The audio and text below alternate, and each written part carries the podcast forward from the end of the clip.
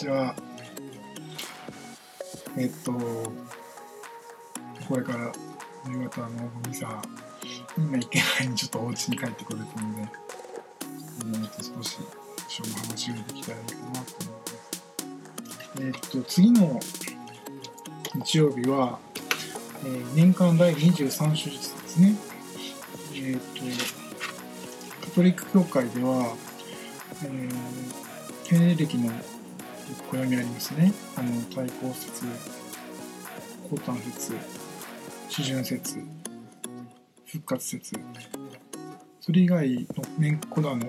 その季節がないことを、えー、と年間って言うんですね。英語だったらオーディナリータイムっていうふうに言うみたいですけど、えーと年間の23の手術次次の日曜日に迎えます。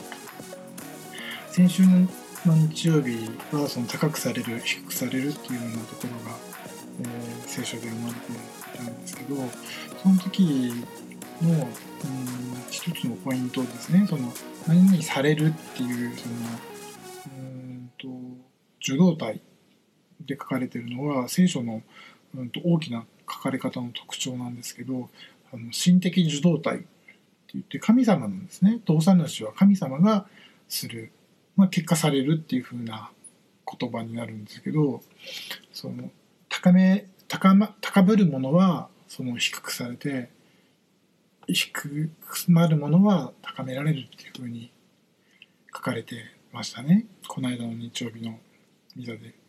その時にその人間の、うん、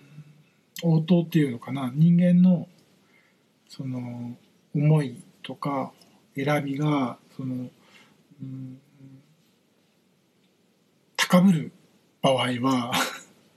あの神様がそれを低めるんですね。で低くへりくだるものそれを心底苦しいものとされてしまったっていう意味なんですけどの場合は神様が高めてくださる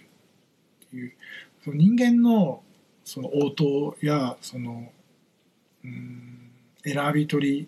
ていうのかな？姿勢の選び取りとあの神様のそのなさる応答っていうのが全然違うんだっていうその逆のことを神様は選ばれるんだ選んでなさるんだっていうのがこの間の日曜日の福音でした。で次の日曜日はどこが読まれるかというと、まあ、その続きではあるんですけどルカ福音ですね、えーとても厳しい、えー言葉です、えーちょっと読んでみたいと思います、えルカによる福音。その時大勢の群衆が一緒についてきたがイエスは振り返って言われた。もし誰かが私のもとに来るとしても父母妻子供兄弟姉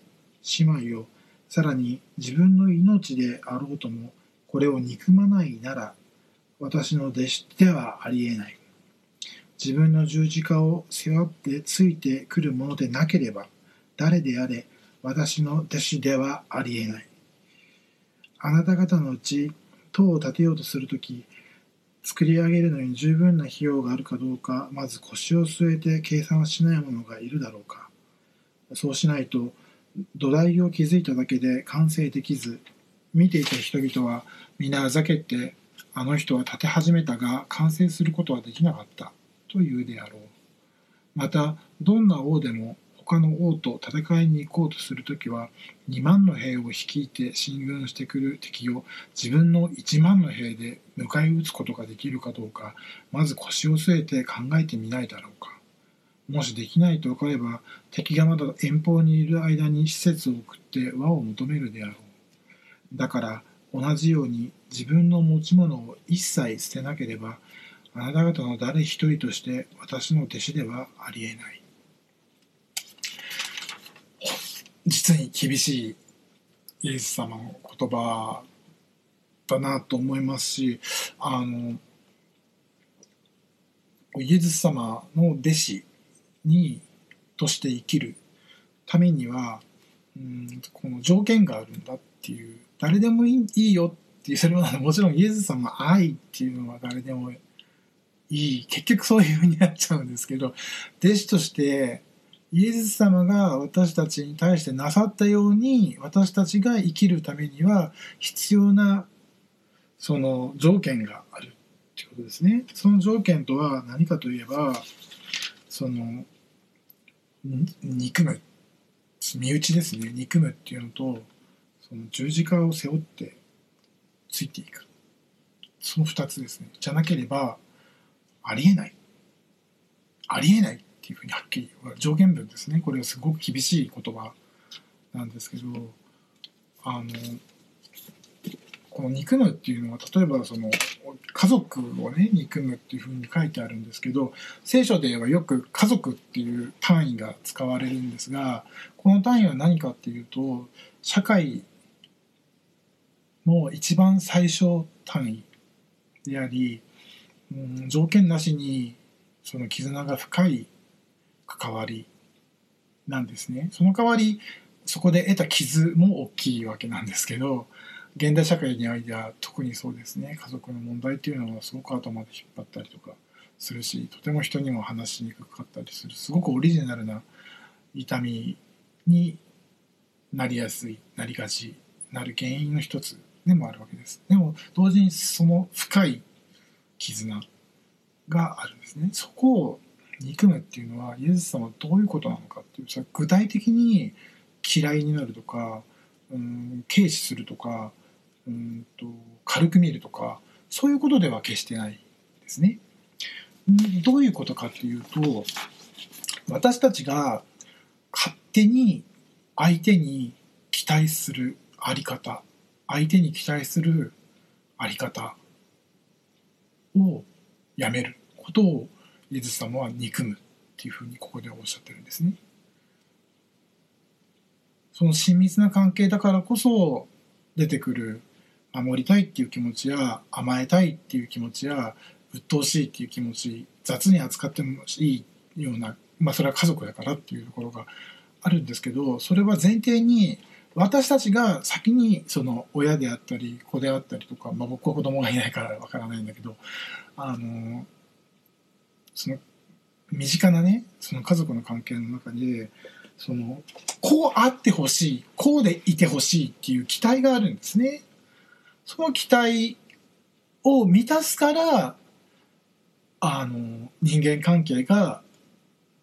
うまくいくいかないっていう風な話になるんです。そう考えるとその相手に対する勝手な期待を捨てなさい。で自分が思っていようと相手に望もうと望むまいとその素の相手の状態。それは欠点がいっぱいあるかもしれない。もしかしたら。親子なのに理想の押し付け合いでその正味のところが見えてないかもしれない。でもそれは私たちがお互いに押し付け合っているっていうかぶつけ合っているその理想像のゆえなんですねその理想像を捨てなさいっていうふうにイエス様はおっしゃってます。でよく十字架を追ってその誰でも自分の十字架を追って私に従わないものはっていうふうにイエス様がおっしゃるのがいろんな福音書に並行記事があって時にねこううん例えば自分が抱えている悩みであったりとかうん障害を抱えてる人だったら障害であったりとか病を得てる人だったら病あと、うん、経済状況だったりとか、うん、対人関係のねそのうまくコミュニケーション取れるか取れないかっていうようなそういう具体的なことをそれが十字架ですっていうふうにおっしゃる方が、うん、たまにいらっしゃるとなんかなんかお見受けするんですけど多分決してそうではないですね。その十字架っていうのは何なのかって言ったら憎むっていうのがまずその私たちがその勝手に相手にその期待するあり方ですね。そのあり方を捨て去ることが憎む。相手の理想像とか、うん、勝手なね私たちが押し付けてるものをその捨て去る時にそれは憎むものであり憎んだ結果何が残るかって言ったら私たちの期待とかそういう決めつけとかうん希望とかそういうものを抜きにある正味の相手が目の前にいるわけですね。その人との関係性を生きていくっていうことが十字架を担うっていうことだと思います。あのイエス様はその私たちにねその捨てていろんなものをすべて全て捨てて親兄弟子供嫁ねあの家族憎んで十字架を背負えいうふうにおっしゃったんですけどそれ一番誰がなさったかって言ったら紛れもなくイエス様だと思うんですね。私たちがイエス様に対して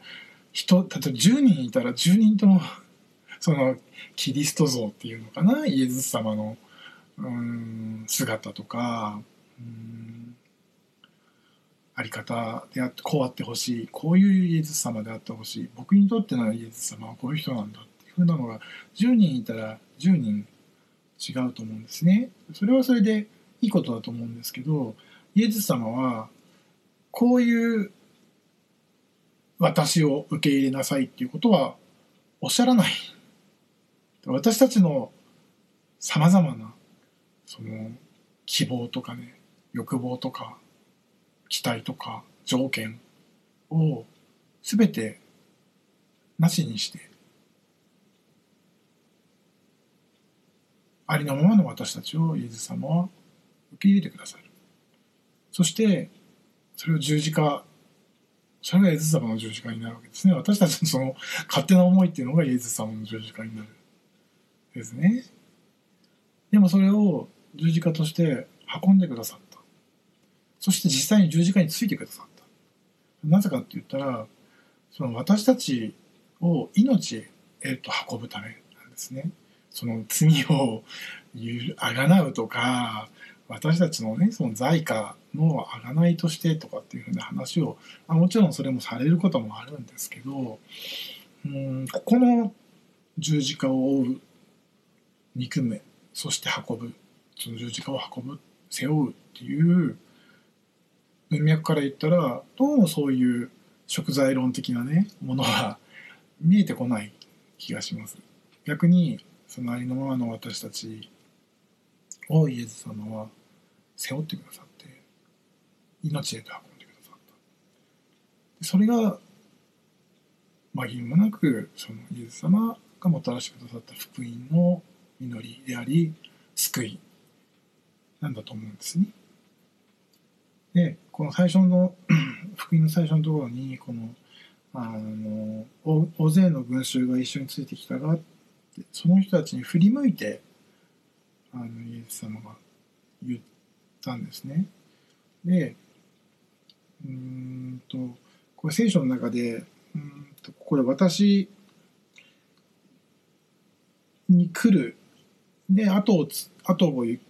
後を従うっていうところの間にその捨てるあ憎む運ぶっていうのがうんと囲い込まれてるっていうか交差してるかキアズモっていうんですけどそういうのに書かれてるっていうのはそこをすごく強調して書いてることなんですねこれ聖書の中で。でその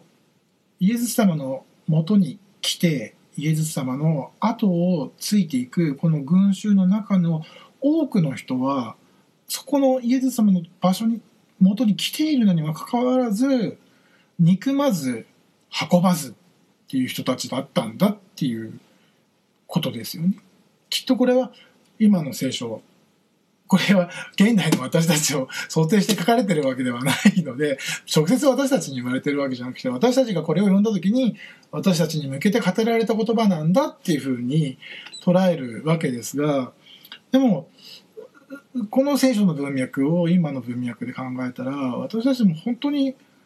同じだと思うんですね。イエス様イエス様って言ってイエス様の後に従ったりイエス様のもとに行くんですけど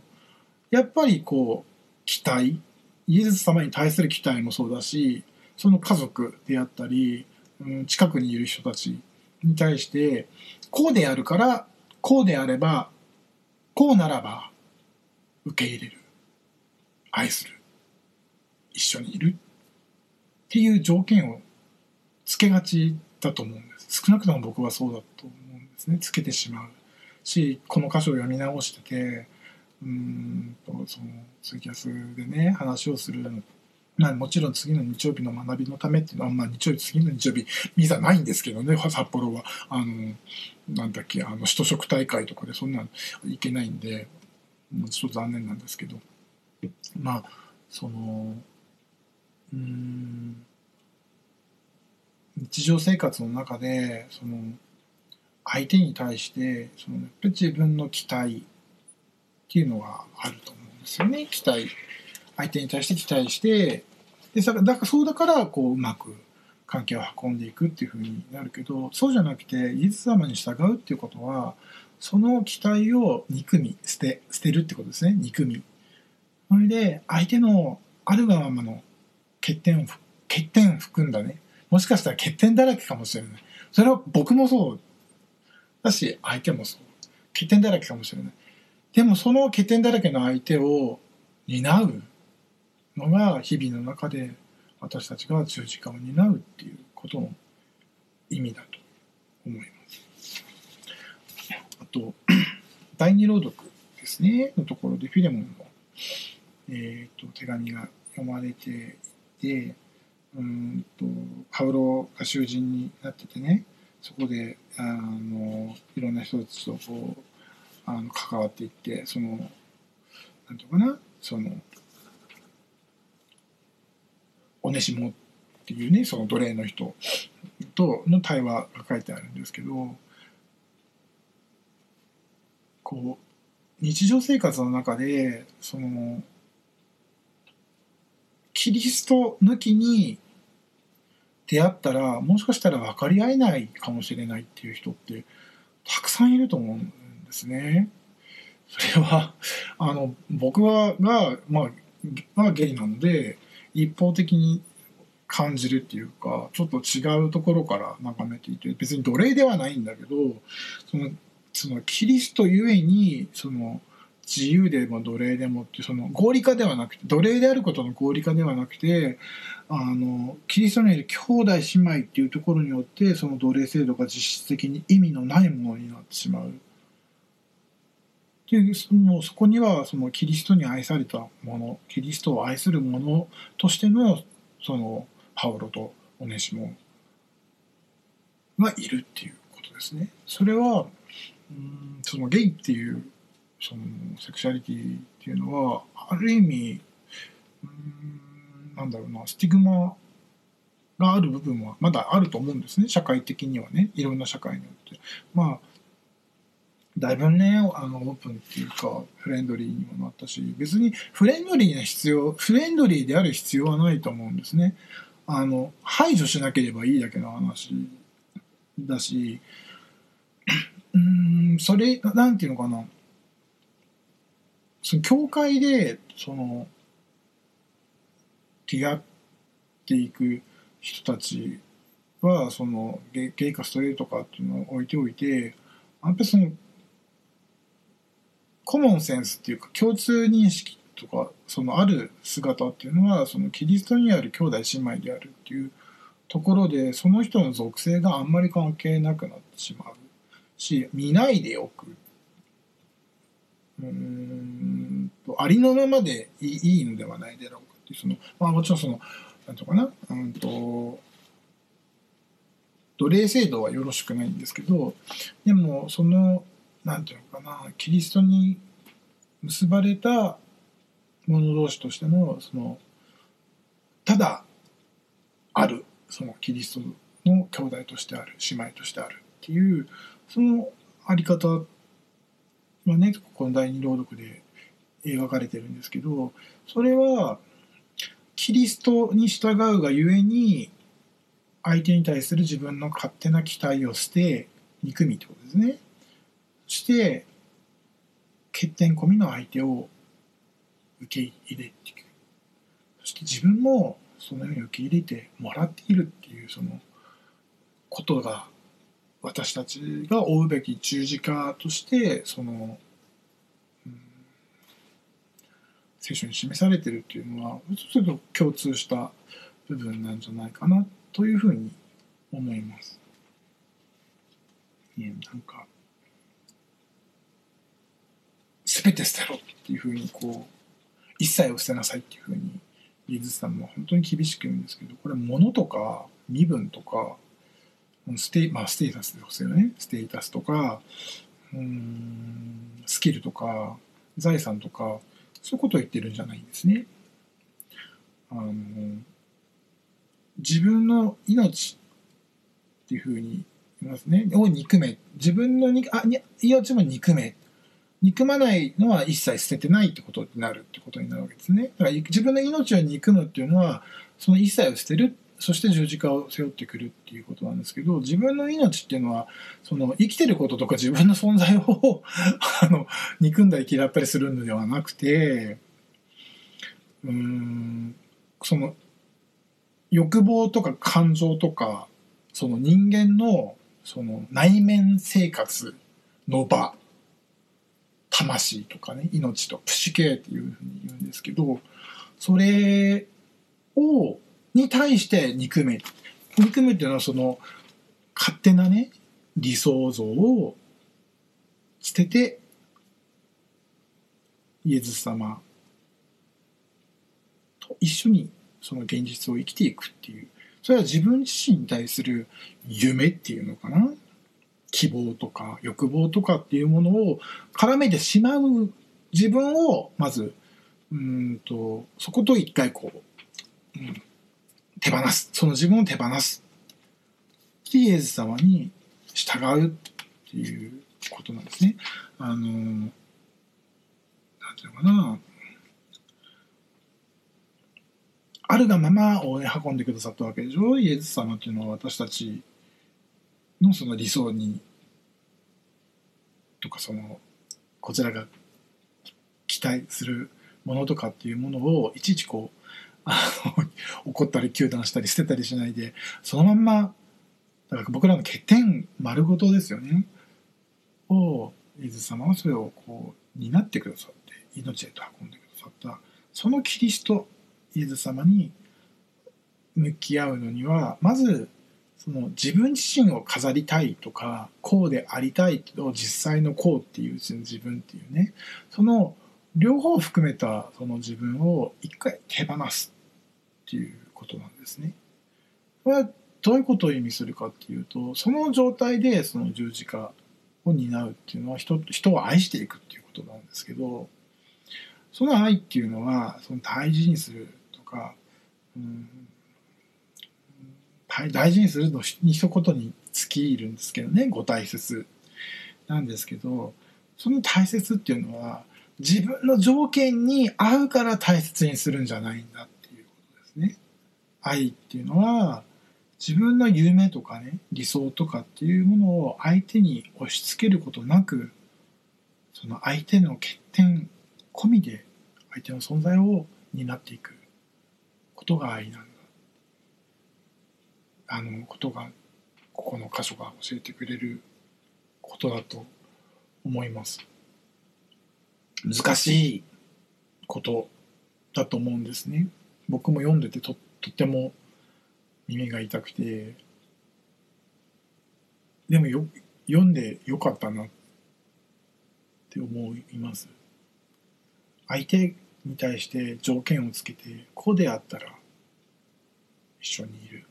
こうであったら共にある。こうであったら大事にする。っていうのはとんでもない間違いだっていうことをあの一見当たり前のことだと思うんですね。例えばそれが雇用関係であったりとかうーんなんだろうな何かの条件に基づいたその何か提供する側とかね提供してもらう側とかそういうものであったらしょうがないと思うんですね相手の欠点を含めて いただきますっていうわけにはいかない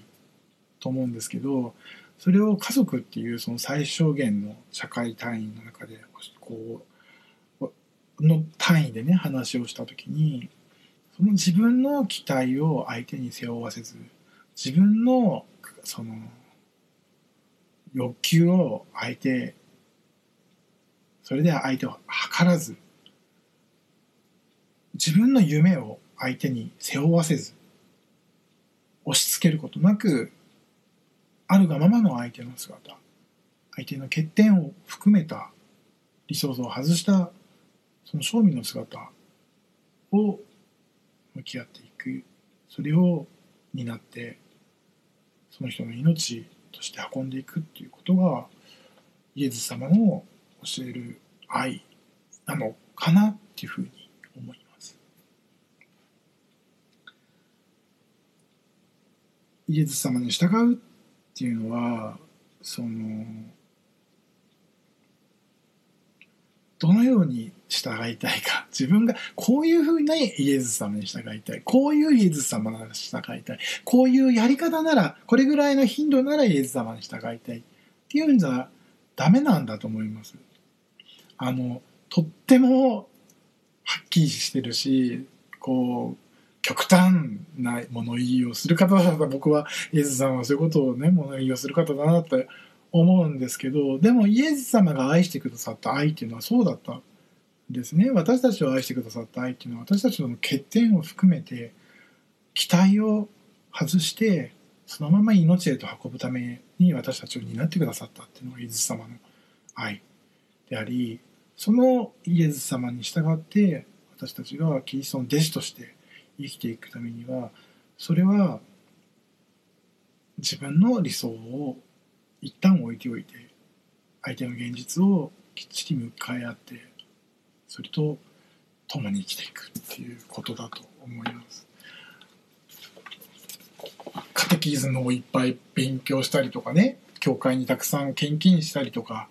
えーと、人をね教会に誘って連れていくっていうのがイエス様の弟子がすることではないっていうことですね。うん、もちろんそのいっぱい祈りすることとか人をね教会に連れていくことっていうのは大事なことだと思うんだけどそれが弟子としての条件ではないんですね。弟子の条件っていうのは自分の理想をね相手に押し付けないであるがままの相手を担いなさいっていうのがイエス様の弟子になる唯一の条件。そのことをまあ考えながら過ごしていきたいなと思うし私たちも私たちの欠点を相手が担ってくれていることを素直にね認めて自分も自分の理想を外して相手の欠点を担って共に命へと運び合う関係を私たちの周りの人たちと一人一人と作っていくことができるようにマリア様の取り次ぎを願っていきたいなと思います。聖母マリアは私たちの